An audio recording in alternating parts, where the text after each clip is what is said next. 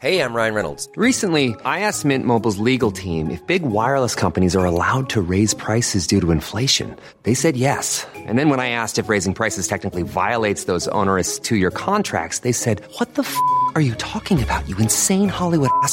So to recap, we're cutting the price of Mint Unlimited from $30 a month to just $15 a month. Give it a try at mintmobile.com slash switch. $45 upfront for three months plus taxes and fees. Promo rate for new customers for limited time. Unlimited more than 40 gigabytes per month. Slows. Full terms at mintmobile.com. Bonjour à tous et bienvenue sur Cosmos.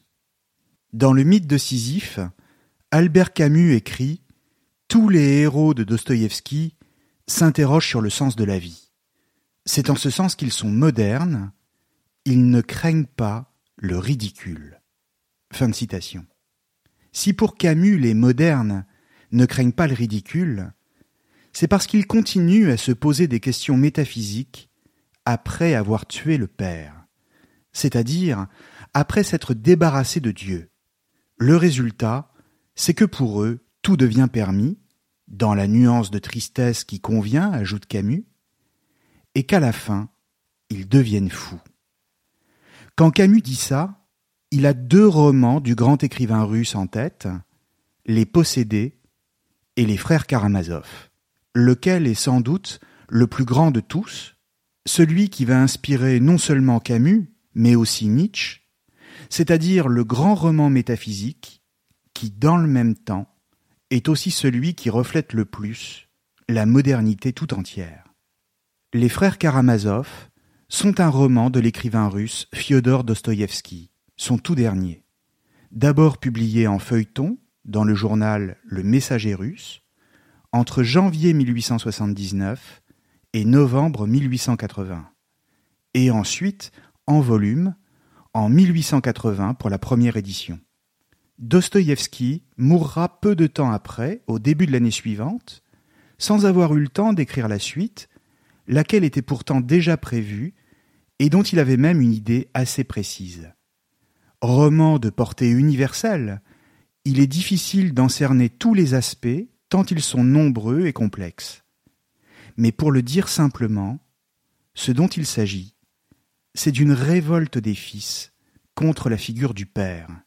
Leur père biologique, bien sûr, Fyodor Karamazov, mais surtout contre Dieu, en tant que père métaphysique de l'homme. De sorte qu'il ne s'agit pas simplement d'une révolte des personnages contre un père de chair et de sang, mais aussi contre un père de dimension transcendante, Dieu, dont il s'agit pour l'écrivain de définir la place au sein du monde moderne. On peut donc lire le roman sous cette double dimension celle du meurtre bien réel du géniteur, d'une part, et du meurtre symbolique du Créateur, d'autre part. Mais alors, qui est ce père exactement dont le meurtre est le premier objet du livre? Ce père, c'est Fyodor Pavlovitch Karamazov, lequel, dans le fond, est plus un géniteur qu'un père véritable? C'est un personnage grossier, brutal, débauché, crapuleux, mesquin et égocentrique, qui est maître sur ces terres, qui possède de la fortune, et qui ne s'intéresse qu'à une seule chose, jouir. Jouir sexuellement, bien sûr, mais aussi jouir du mal qu'il peut faire autour de lui, et surtout à ses propres fils. Il les méprise, et il les considère même comme des cafards, selon son propre mot il n'éprouve aucun amour pour eux et ne manque aucune occasion de les humilier, voire de les écraser. Ce qu'il leur reproche, c'est d'exister, car à ses propres yeux, il n'y a que lui qui existe vraiment, et c'est pourquoi il ne s'intéresse pas à eux. Détail intéressant, certains spécialistes vont jusqu'à soutenir la thèse que Dostoïevski se serait inspiré de son propre père, qui était un homme cruel et débauché, connu pour avoir torturé sa femme, pour créer le personnage de Fyodor Karamazov. Son père, dit-on, aurait été assassiné par ses propres serfs quand l'écrivain lui-même n'était encore âgé que de dix-sept ans, et cela parce qu'il violait systématiquement leur fille. On imagine le personnage abject qu'il devait être, et dont Dostoïevski ne parlera quasiment jamais, mais dont on sait qu'il en éprouvait de la honte. En ce qui concerne le nom de Karamazov, Dostoïevski glisse quelques clés de compréhension au début du roman. Il s'agit d'un mélange de turc et de russe ancien, et qui signifie littéralement l'onction du noir, comme si celui qui portait ce nom, Karamazov, était marqué du sceau de l'infamie, comme s'il était porteur d'une marque maudite, et qu'il était condamné à se comporter comme un être répugnant, mais aussi comme s'il avait été oint, c'est-à-dire consacré par une onction, ou si vous préférez, reconnu par une puissance supérieure. Il y a donc en tout Karamazov une ambiguïté originelle, celle de son patronyme, et qui fait de lui un être à part des autres hommes, entre la bête répugnante, comme le père et certains de ses fils, et l'ange irradiant de lumière, comme d'autres membres de la fratrie. Une jolie famille, pour reprendre le titre chargé d'ironie du tout premier chapitre du roman, c'est-à-dire une famille dont la plupart des membres sont des bons à rien. Mais alors justement, qui sont les frères Karamazov maintenant? Bien sûr, il faudrait des heures pour répondre à cette seule question. Mais pour le dire simplement, disons qu'ils sont quatre, dont trois fils légitimes et un fils naturel. Le roman commence au moment où les trois premiers reviennent dans leur village natal. Ils n'ont pas grandi ensemble, se connaissent à peine, et surtout, ils n'ont pas été élevés par leur père, lequel les avait presque oubliés. Il y a d'abord Dimitri, l'aîné, âgé de vingt-huit ans et issu d'un premier mariage. Il est celui qui ressemble le plus à son père, car il a hérité de son caractère jouisseur et crapuleux, malgré le profond dégoût que celui-ci lui inspire. Mais à la différence de lui, Dimitri a conscience de ses propres défauts et en éprouve de la honte. Il a même du mal à supporter sa ressemblance psychologique avec son géniteur. Et en ce sens, il est moins rustre que son père.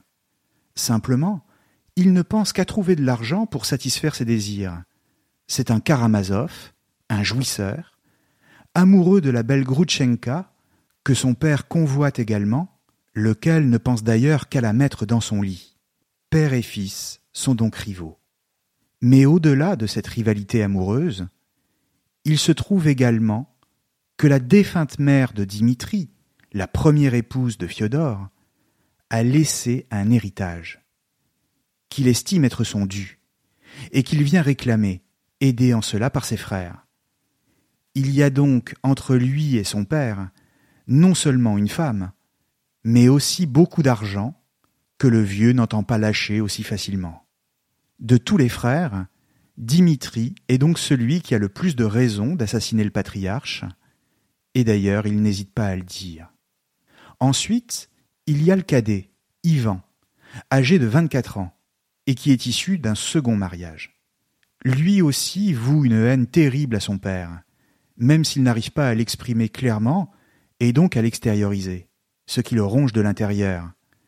C'est un intellectuel, éduqué, brillant, même s'il nourrit une certaine conception nihiliste du monde, qui le pousse à s'interroger et à remettre en question la toute-puissance de Dieu face à la souffrance des enfants notamment. En réalité, sa révolte à lui est nettement plus élevée que celle de Dimitri. Et ce n'est pas tant son père, au sens physique du terme, qui lui pose un véritable problème, et dont il conteste l'autorité, que celle de Dieu lui-même. On sent bien que son questionnement incessant et son incapacité à trouver des réponses peuvent le faire basculer à tout instant dans la folie, ce qui ne manquera pas d'arriver. Et puis, il y a Alexei, que l'on surnomme Alyosha. Lui, c'est le saint. Troisième fils légitime, âgé de vingt ans, et que Dostoïevski considère comme son personnage principal, et dont la suite du roman devait raconter la trajectoire tragique. Alyosha est novice au monastère proche du village familial, où il suit l'enseignement du starets Zosim. Un starets, c'est un saint homme, un maître spirituel orthodoxe de l'ancienne Russie. Le jeune homme est doué d'une intelligence quasi surnaturelle et d'une bonté qui irradie de tout son être. Il comprend les hommes et le monde sans jamais les juger ni leur vouloir du mal. Il les écoute et tente de les apaiser, même si, faute d'expérience, il n'y parvient pas toujours, et qu'en l'occurrence, il passera à côté des appels à l'aide de son frère Ivan. Mais surtout, Alyosha fait le lien entre les trois univers décrits par l'auteur tout au long du roman, et qui sont l'univers familial, dominé par ce père obscène et grossier, l'univers religieux dans lequel il s'est retiré, et enfin la sphère de l'enfance, dont il est à peine sorti, mais dont l'innocence constitue peut-être, aux yeux de Dostoïevski, un espoir pour l'avenir du monde. Enfin, ce tableau de famille est complété par un fils naturel, que le père a eu en violant une simple d'esprit, une pauvre fille des rues, et pour laquelle il a éprouvé un violent désir sur l'instant, malgré la puanteur de la malheureuse, laquelle est morte peu après l'accouchement. Le fils issu de ce viol, et qu'il a engagé comme domestique, porte le nom de Smerdiakov, qui en russe vient d'une racine qui signifie littéralement puer et c'est un fait qu'il pue, ce qui contribue à éloigner les autres, qui le méprisent. Le jeune homme, maintenant âgé de vingt-quatre ans, n'est donc pas du tout reconnu comme un frère, et encore moins comme un fils par le père Karamazov. Il est même traité comme une sorte de sous-homme. En apparence, il tente simplement de survivre dans l'indifférence générale. Mais Smerdiakov, qui est tenu par sa position de dépendance, car il ne possède aucune ressource, nourrit en silence, et on comprend pourquoi, les plus funestes projets de vengeance.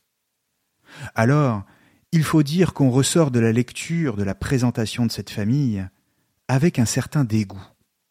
Et Dostoïevski ne manque pas de renforcer cette impression chez son lecteur, de la cultiver même, notamment en faisant de nombreuses allusions olfactives tout au long du roman, pour souligner à quel point cette famille, sa psychologie profonde, les caractères de ses membres, mais plus largement le village où ils vivent tous, représentent un environnement qui rappelle l'odeur du fumier. De sorte que tout nous amène au meurtre, et le rend presque inéluctable. Cependant, le projet de Dostoïevski dans les frères Karamazov ne tient pas simplement dans la description d'une famille dont le meurtre serait l'aboutissement logique ou encore la conséquence naturelle. Ils détestent leur père, ils le tuent, fin de l'histoire. Non, les choses ne sont pas aussi simples, car il s'agit ensuite, pour l'auteur, d'explorer le sentiment de culpabilité des frères après la mort de leur père, et par extension, de sonder ce sentiment de manière plus large chez tout homme. Pourquoi? Eh bien d'abord parce que c'est un sentiment qu'il a lui-même éprouvé sur le plan personnel, même si son père était un être abject, comme je le disais tout à l'heure, et ensuite parce que la culpabilité est un sentiment qu'il envisage déjà, en cette fin de XIXe siècle, comme la cause de l'angoisse métaphysique de l'homme civilisé. Or, c'est exactement ce que dira Freud, environ trente ans plus tard, lequel verra dans le parricide la véritable origine, l'acte fondateur de la civilisation. Et il faut donc faire ici le détour par Freud pour comprendre ce que cela veut dire, pour saisir le propos de Dostoïevski. En l'occurrence, dans son livre Totem et Tabou, publié en 1913, Freud s'interroge sur l'origine des interdits, notamment celui de l'inceste, dans les sociétés humaines. Sur la base d'une importante littérature ethnologique, mais aussi en reprenant les travaux de Charles Darwin, il entend remonter aux toutes premières formes d'organisation sociale qu'ait connue l'humanité. C'est ainsi qu'il expose la théorie dite de la horde primitive, laquelle est un récit symbolique qui dit qu'au commencement de la socialisation humaine, un père tyrannique aurait interdit à ses fils l'accès aux femmes. Pour se libérer de son joug autoritaire, et aussi pour accéder à la maturité, les fils se liguèrent pour tuer le père, et ensuite pour le manger. Cependant, après le repas, ils éprouvèrent un profond remords devant leur crime. Le meurtre du père les avait certes délivrés, et ainsi ils pouvaient accéder aux femmes et fonder leur famille, mais dans le même temps, les avait condamnés à porter le poids de leur culpabilité. Le père disparu était par conséquent d'autant plus présent et plus tyrannique qu'il ne fut jamais, leur imposant une véritable torture, alors même qu'il n'était plus là. Il était devenu un totem, c'est-à-dire un principe sacré, suscitant la crainte et imposant au Fils une nouvelle forme de loi. Le parricide et la culpabilité qui en découle étaient désormais à l'origine du processus social et au-delà de la civilisation elle-même, comme une sorte de péché originel. Quelques années après Totem et Tabou, en 1928, Freud publiera un article intitulé Dostoïevski et le parricide. Article controversé parce qu'au message obscur et à l'organisation décousue selon l'avis des spécialistes. Mais Freud y explique que pour lui, les frères Karamazov représentent l'illustration parfaite de la théorie de la horde primitive. Plus encore, et de manière plus précise, que le mythe d'Oedipe roi par Sophocle ou que Hamlet de Shakespeare. Comme dans le récit symbolique de la horde primitive, il y est question d'un parricide, sur fond d'accès à une femme, et de culpabilité. Autrement dit, la littérature donnerait à voir ici, de manière d'autant plus claire et directe qu'elle se passe de tout discours théorique, une clé de lecture de la civilisation, à savoir son origine, ainsi que la réactualisation permanente de celle-ci à travers les générations. Tout son propos est de dire que l'homme civilisé est marqué du sceau d'une infamie originelle, en l'occurrence un meurtre, dont il ne peut pas sortir et dont il doit continuer à payer le prix et à en supporter la terrible et traumatisante conséquence, c'est-à-dire un sentiment de culpabilité qui le ronge de l'intérieur comme un acide. Dans ces conditions, tout homme est coupable, et il ne peut s'en laver les mains. Il le sait, et ne peut fuir nulle part pour tenter d'oublier. Pourquoi?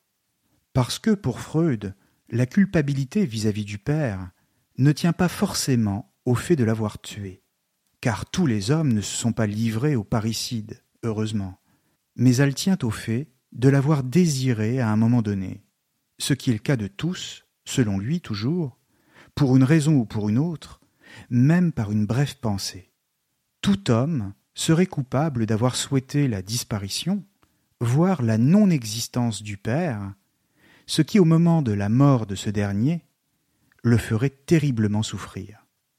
Or, dans le roman, le père Karamazov, avant qu'il ne soit tué, est le premier à rappeler à ses fils, et même à leur envoyer à la figure, qu'ils ne peuvent pas jouer les innocents.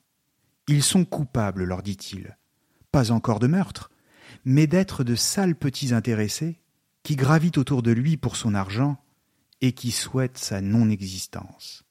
Exactement de la même manière, d'ailleurs, que lui-même souhaite que ses fils ne soient plus là.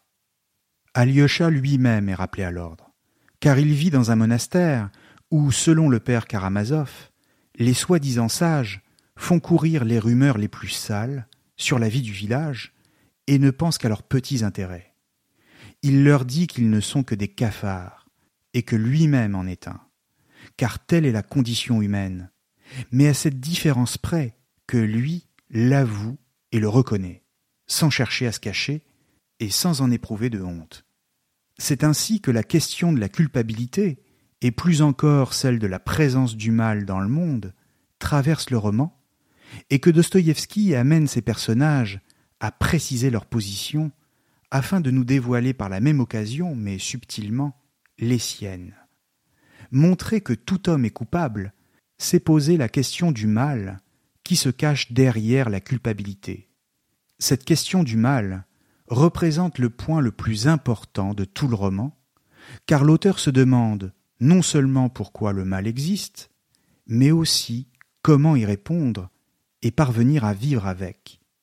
Et c'est à peu près au milieu du roman que se trouve un passage qui pourrait à lui seul constituer une œuvre, voire un traité de philosophie, et où certains personnages posent des questions très simples. Alors de quoi s'agit-il exactement? Pour le comprendre, il faut garder en mémoire que les frères Karamazov ne se connaissent pas vraiment. Ils ont grandi chacun de leur côté, et tout au long du roman, ils tentent de se comprendre sans jamais y parvenir totalement. Or, lors d'une conversation dans un cabaret, Ivan et Alyosha essayent de faire connaissance et exposent certaines de leurs idées. Ivan, qui n'est pas exactement un athée, mais qui remet en cause l'existence et la possibilité même d'une harmonie universelle au sein de l'univers, donne pour appuyer son argumentation des exemples concrets et précis. Il explique qu'on ne peut justifier un soi-disant plan divin pour le bien de l'humanité et qui constituerait un horizon général pour le bonheur des hommes, dès lors que pour y arriver, il faut passer par la souffrance d'un enfant. Comment justifier un quelconque plan de Dieu dès lors qu'il existe dans le monde des innocents qui souffrent, en l'occurrence des enfants, martyrisés ou tués Pour Ivan, devant la douleur d'un être sans défense, tous les arguments en faveur d'une volonté divine qui vise un bien plus grand s'effondrent, tout simplement parce que la souffrance d'un enfant innocent est injustifiable. L'argument est puissant car il attire notre attention sur la réalité de l'existence du mal dans le monde. Le mal est présent dans le monde et c'est une réalité. Or, si Dieu existe, alors pourquoi laisse-t-il faire? Pourquoi reste-t-il sans réaction?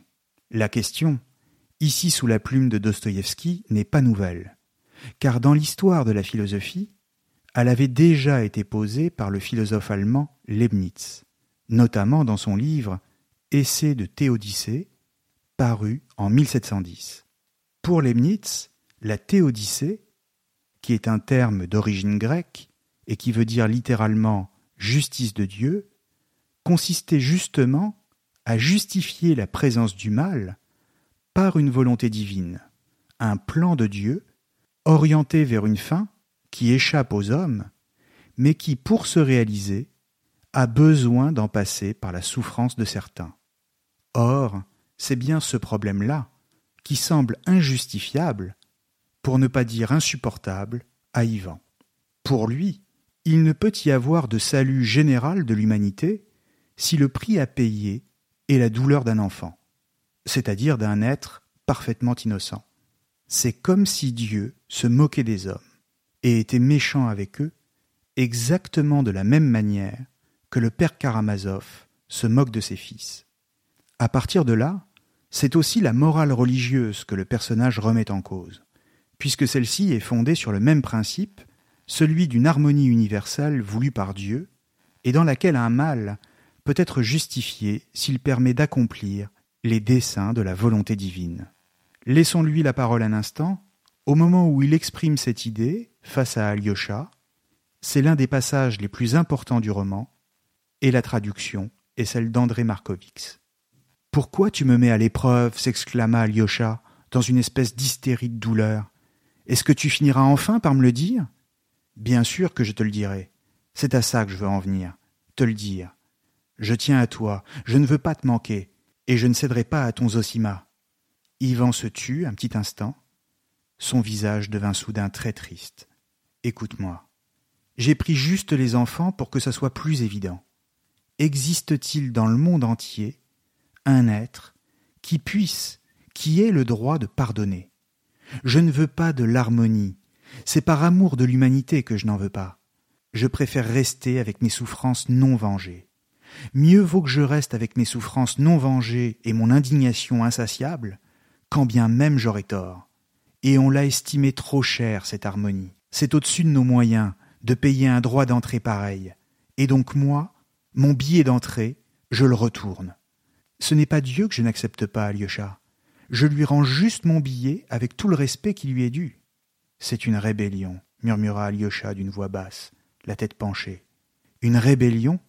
Je ne voudrais pas que tu me dises ce mot-là, dit Ivan avec émotion. Peut-on vivre d'une rébellion alors que moi, je veux vivre? Dis-le-moi franchement, je t'y appelle, réponds.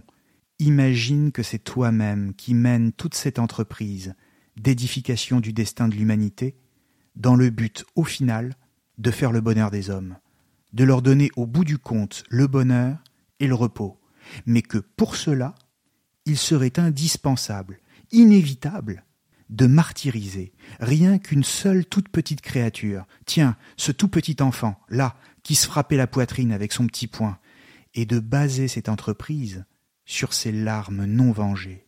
Toi, est-ce que tu accepterais d'être l'architecte dans ces conditions? Dis-le et ne mens pas. Non, je n'accepterai pas, répondit doucement Alyosha. Fin citation. Je rends mon billet, vient de dire Ivan Karamazov. Rendre son billet, c'est-à-dire refuser les règles d'un jeu injuste, et donc faire comme si Dieu n'existait pas. Or, toujours selon Ivan, que se passe-t-il dès qu'on refuse les règles et qu'on s'émancipe de Dieu? Eh bien, simplement, tout acte devient possible. C'est le fameux si Dieu n'existe pas, alors c'est que tout est permis. Tout, y compris le meurtre. Et ainsi s'ouvre lentement la porte à l'assassinat du père Karamazov, puisqu'aussi bien Ivan vient déjà de tuer théoriquement Dieu lui-même, c'est-à-dire le Père dans sa dimension métaphysique. Mais comprenons bien ici que Dostoïevski lui-même ne partage pas cette position, qui justifie le parricide dès lors qu'on refuse la morale.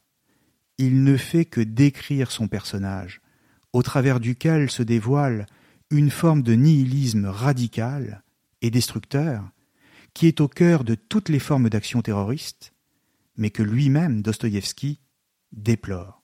De son côté, Alyosha, qui n'entend pas en rester à l'argument de son frère, lui répond que le mal a déjà été racheté sur la croix par un autre innocent, le Christ, qui parce qu'il s'est sacrifié est le seul à avoir le droit de pardonner, et donc le seul en position de justifier ce qui arrive dans le monde, et que les hommes, eux, ne voient que comme un mal. Pour Alyosha, l'édifice continue donc à tenir dès lors que l'on fait confiance au Christ. Or, voilà qui fait sourire Ivan, car pour lui cet argument du Christ en croix ne résout rien. C'est à ce moment qu'il soumet à Alyosha un texte qu'il a lui-même écrit, et qui s'intitule Le Grand Inquisiteur, sorte de fiction à vocation symbolique et argumentative, et qui apparaît dans le roman sous la forme d'un chapitre. Son propos consiste à dire que le Christ a fait le malheur des hommes en leur donnant la liberté de choisir leurs actes, et que donc, si le mal existe, c'est précisément la conséquence de la volonté et des agissements du Christ. Je raconte rapidement ce que le texte d'Ivan contient, car il est très intéressant. Son récit nous plonge dans l'Espagne du XVIe siècle, à Séville. Il raconte que revenu parmi les hommes, Jésus, qui a recommencé à faire des miracles, est arrêté pour atteinte à l'ordre public. Et alors qu'il attend son jugement, au fond de son cachot, il reçoit la visite du grand inquisiteur, lequel lui explique que les hommes sont beaucoup plus heureux sans lui, c'est-à-dire sans le Christ. Pourquoi? Eh bien simplement parce qu'ils ne sont plus libres de faire le bien ou le mal. Ils sont placés sous l'autorité de l'Église, et ils font ce que les évêques leur disent. Point. Et c'est précisément dans la mesure où ils n'ont plus aucune liberté qu'ils sont heureux. Tout le mal, dit-il, venait de ce que le Christ leur avait donné la possibilité de choisir, les condamnant ainsi à une véritable torture psychologique entre leurs désirs et leurs devoirs. Mais s'ils n'ont plus la possibilité du choix, alors tout devient simple. Ce que défend Ivan ici, c'est l'idée que la liberté rend les hommes malheureux, et qu'il vaut mieux les encadrer par des institutions, ici l'Église, mais on pourrait en imaginer d'autres, pour les priver de liberté, tout en faisant leur bonheur à leur place. Pour lui, le mal vient du fait que les hommes sont libres, et de fait, l'argument préfigure les totalitarismes du XXe siècle. Ivan est en ce sens l'homme de la modernité, car il porte en lui toute l'angoisse qu'implique la liberté. Simplement, ce qu'Ivan ne comprend pas, c'est que la liberté est toujours un risque à courir. La liberté d'autrui, c'est la possibilité qu'il me fasse du mal. Mais pour autant, cela veut-il dire qu'il faut la faire disparaître? D'ailleurs, dans la suite du récit d'Ivan, une fois que le grand inquisiteur a fini de parler, le Christ, qui a souri pendant tout ce temps en l'écoutant, non par mépris, mais par compassion, se lève, embrasse celui qui voulait le condamner, et s'en va. Devant ce geste, l'inquisiteur reste sans voix, et le laisse faire. Pourquoi? Est-ce finalement le Christ qui gagne, par un simple geste, et sans même avoir eu à prendre la parole? Et c'est d'ailleurs ce que ne manque pas de faire remarquer Alyosha à son frère. Tu vois bien, tu l'écris toi-même, il le laisse partir, malgré tout ce que tu as dit. Et d'ailleurs, la liberté ne peut pas faire l'objet d'un discours, elle est tout entière dans un acte, celui du Christ ici. L'inquisiteur aura beau dire. La vérité, c'est qu'au fond de son désespoir, Ivan, qui malgré toute sa critique de la liberté humaine et son dégoût pour le mal qui en découle, ne peut s'empêcher d'espérer qu'un miracle soit possible. Et qu'Alyosha, cet être pur et innocent, lui offre une réponse, qui soit aussi une lumière pour le réconforter, une chaleur, une réponse à son problème, à savoir comment accepter le mal dans le monde tout en conservant l'amour du Christ. Mais peut-être qu'Alyosha est encore trop jeune pour le voir, pour comprendre l'appel au secours de son frère, qu'au fond il ne connaît pas très bien. Et les frères se quittent, l'un retournant vers son monastère, certain d'avoir triomphé d'une simple joute oratoire, et l'autre au bord du malheur, et allant vers son destin. Quand je dis son destin, n'en déduisons pas forcément qu'Ivan soit le criminel. Et d'ailleurs, peut-être que les responsabilités sont multiples, et qu'au fond, tout comme avec la horde dont j'ai parlé tout à l'heure, la fratrie Karamazov ne laisse aucun innocent. Tous les hommes ne sont-ils pas coupables, comme le pense le vieux Karamazov lui-même? Tous, y compris les enfants, qui du moins peuvent l'être, comme Alyosha qui n'a pas su comprendre son frère, ou comme Ilyusha, un autre gamin qui, dans le roman, mourra de culpabilité pour avoir tué son chien. En clair, faire le mal est inévitable.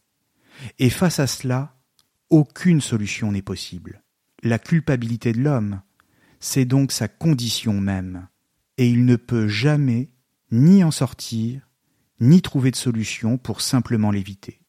Exister, c'est prendre le risque de mal faire, et plus encore, de faire le mal, même sans le vouloir.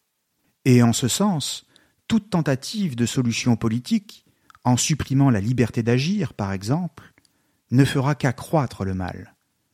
C'est ici le sens quasi prophétique du roman, sur ce qui va accoucher de la modernité. Celle-ci, à l'image du grand inquisiteur, pense qu'elle apporte des solutions, mais en réalité, pour Dostoïevski, elle ne fait qu'aggraver le problème. Ce problème consiste encore une fois à savoir quel espoir reste-t-il dans une société qui a tué le Père, c'est-à-dire qui s'est débarrassé de Dieu pour le remplacer par les valeurs politiques et sociales modernes. Et en ce sens, même si les frères Karamazov restent d'abord et avant tout un grand roman métaphysique, c'est donc aussi la modernité, au sens de ses valeurs sociales et politiques, qui est au cœur du problème. Et le génie de l'écrivain est de lier les deux dimensions l'une à l'autre.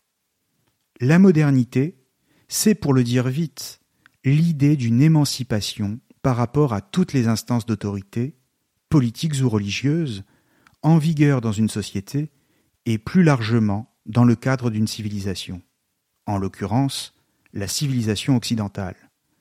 Or, Dostoïevski, observe l'intrusion de toutes les valeurs de l'Occident, c'est-à-dire ces idéologies qui prônent le bonheur de l'humanité depuis la Révolution française, et par la même occasion leur nihilisme angoissé dans la Russie de son époque, celle des années 1870.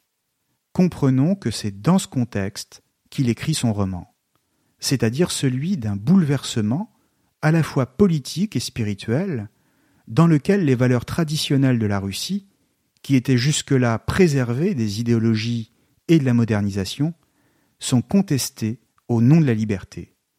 Bien sûr, il s'en inquiète, lui qui reste un homme profondément conservateur, attaché aux traditions russes et au tsar. À ses yeux, le crime n'est en lui-même rien d'autre que le symptôme d'un mal, celui de la civilisation moderne qui arrive en Russie, emportant dans son cortège des croyances nouvelles et le sentiment terrible que pour les défendre, les hommes ont tous les droits. La croyance en un idéal, c'est en ce sens de la glace, dans laquelle les intellectuels et les révolutionnaires plongent le peuple, en lui faisant croire que c'est pour son bien et en le punissant s'il proteste. Le crime est le symptôme des hommes qui pensent qu'ils ont le droit de tuer au nom d'un idéal. Et ainsi, pour Dostoïevski, tuer le père, renverser le maître, assassiner le tsar, il ne vivra pas assez longtemps pour le voir, ou encore faire tomber Dieu du ciel, ne rendra pas l'homme plus heureux, simplement plus angoissé et plus coupable. Bref, ce que le grand écrivain dénonce au soir de sa vie, ce sont les utopies mortifères, telles qu'elles se développent sous ses yeux au XIXe et qui prendront vraiment forme au XXe, quelques années plus tard, lesquelles font de l'homme un idéal à construire, un horizon général pour l'existence, mais qui, dans le même temps, préparent des moyens terribles pour y parvenir. Ce qu'il pointe du doigt, c'est la croyance que l'homme est tout, et que les hommes ne sont rien, qu'ils peuvent bien disparaître au nom de l'idéologie et des lois de l'histoire, car leur souffrance importe peu face aux grands idéaux. C'est pourquoi Dostoïevski, s'il fut adulé de son vivant par la grande majorité des Russes, fut également l'un des écrivains les plus détestés par d'autres, notamment les socialistes. Il ne partage donc pas les idées de ses personnages, ni celles d'Ivan, ni celles d'Alyosha. D'ailleurs, l'écrivain avait prévu de faire évoluer Alyosha dans une dérive nihiliste et même d'en faire un terroriste, comme dans Les Possédés, assassin du tsar, dans la suite du roman qui devait prendre place vingt ans après l'intrigue des frères Karamazov. Pour lui, il y a bien un moyen de vivre avec la culpabilité existentielle qui est le fait de notre liberté, sans pour autant tomber dans les excès de la modernité. Celui-ci consiste dans la reconnaissance de sa responsabilité, dans le fait d'admettre le mal qu'on a fait, et par cet acte même, refonder le monde sur une base éthique et non sur un bouleversement politique. Changer le monde, cela commence déjà par se réformer soi-même, par une simple acceptation de ce que l'on est, c'est-à-dire un être qui, parce qu'il est libre, porte en lui la possibilité du meilleur comme du pire, précisément ce que les personnages du roman n'ont pas pu envisager, ou peut-être à la fin, laquelle est ouverte sur toutes les possibilités, et que bien sûr, je vous invite à lire. Merci à tous et à très bientôt sur Cosmos.